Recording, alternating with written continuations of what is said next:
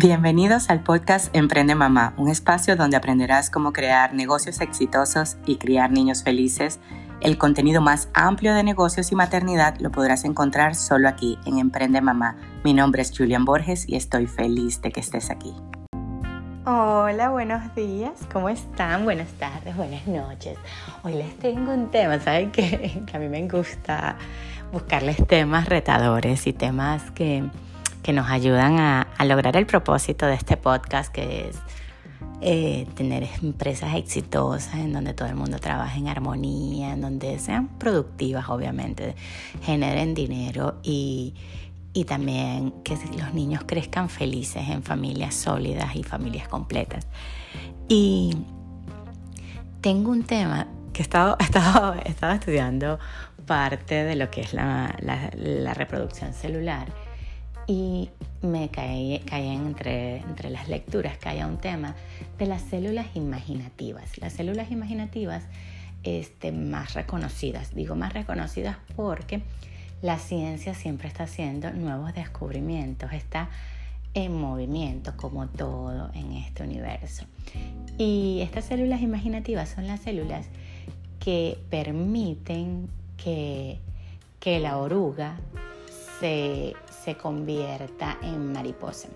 Entonces, ¿cómo funciona? La, la oruga como tal, ella empieza su crecimiento como cualquier otro, cualquier otro. Y es un gusano. Todo el mundo sabe que la mariposa antes de, ser mariposa es un gusano.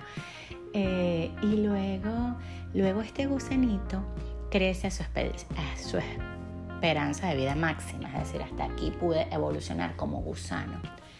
Y estas células imaginativas se empiezan a reproducir, a reproducir tan rápido que llega un momento que el gusano ya no puede comer más. Se acaba la comida, se acaba todo y vamos a decir las otras células que están haciendo el proceso digestivo dejan de, dejan de tener trabajo y ahora qué hago?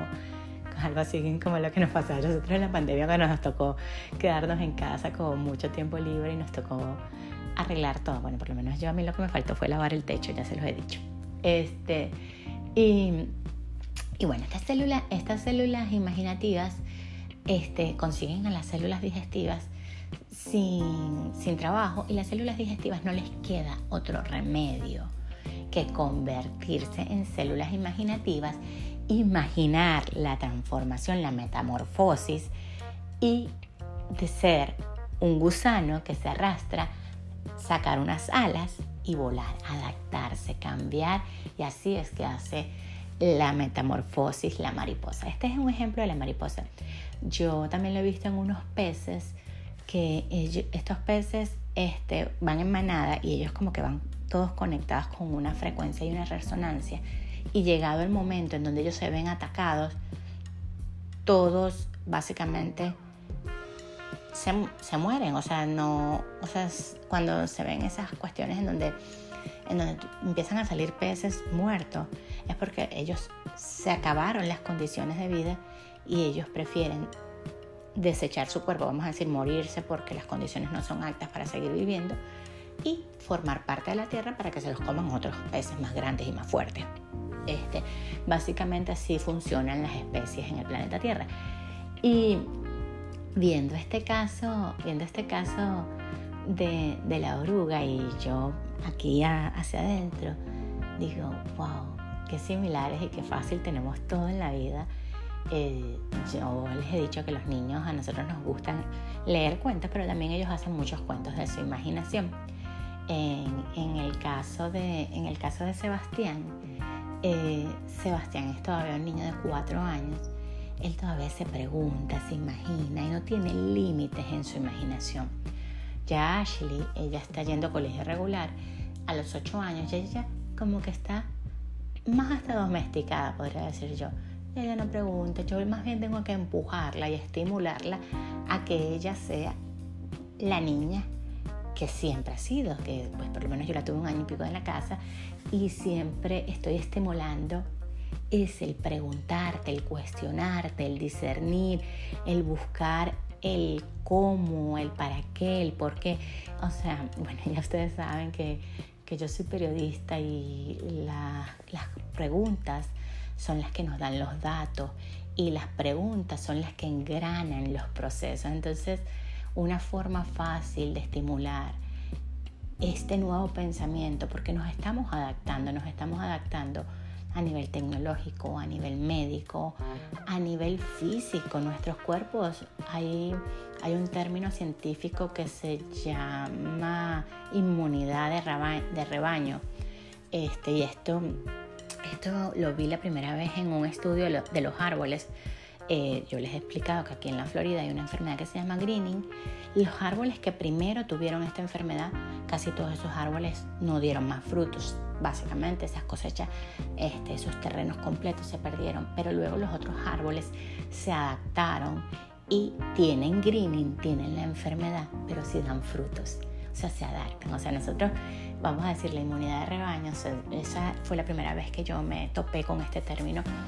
Este, por el greening, que lo pueden buscar en Google, es una enfermedad que tienen los árboles de naranja en la Florida. Y yo pienso que igual funciona para los humanos, o sea, no, no creo que, que, todo, o sea, aunque hayan diferentes formas, aunque hayan diferentes expresiones, somos la, la, la, misma unidad, la misma expresión de Dios, de todo el orden, de después del caos viene siempre el orden. Y estas células imaginativas estoy segura, no las he visto que las hayan usado en el proceso humano, pero todos los seres humanos tenemos imaginación, tenemos el poder creativo, que es el, poder que nos ha hecho hacer tantos cambios a nivel material, a nivel físico, a nivel mental.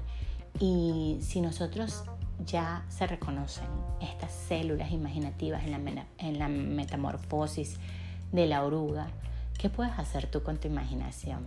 Puedes imaginar la vida de tus sueños, que a ti te haga feliz, imaginarla una y una y otra vez. Y esto sí se ha estudiado, esta partecita sí se ha estudiado. El cerebro no reconoce entre lo que es real y lo que es imaginario. Entonces, en vez de estar consumiendo informaciones que no te suman, que no te ayudan a ser esa persona que tú quieres ser, esa persona que, que, merece todo, esa persona que aporta alegría, que aporta felicidad, eh, usa tu imaginación. De repente ahorita estás en caos. Yo he estado en caos mil veces y, no, me, y, no, y no quiere decir que, que no lo pueda volver a estar, pero sí sé que tengo el poder de mi imaginación para, para cambiar mi realidad. Y, y, también sé que mientras más feliz y, más en coherencia estoy yo, mejor fluyen las cosas. No quiere decir que, que no van a venir retos, simplemente quiere decir que tú vas a tener el poder, la fuerza y el dominio propio para poder transformar la realidad que está allá afuera. Así que juntos, cada quien ocupándose de uno mismo, podemos usar todas estas células imaginativas y, de, y dejar de, de entrar en acuerdo con el caos y acordar que esto estamos viviendo como humanidad es la bendición más grande de todos los tiempos que vamos a usar como el ave fénix que renace de sus cenizas para renacer cada uno de nosotros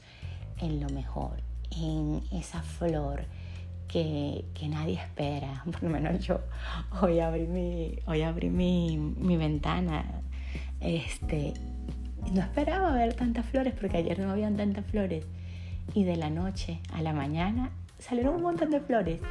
Y yo estaba súper, súper feliz porque no me las esperaba. Entonces imagínate tú si yo con una simple flor estoy así de feliz. ¿Qué felicidad no pueden ver tus padres, tus amigos, tus hermanos, tus hijos de que tú estés renaciendo y estés floreciendo y estés prosperando? Entonces, usa tus células imaginarias, imaginativas, y crea, crea lo mejor de ti. Nos vemos mañana. Bye bye.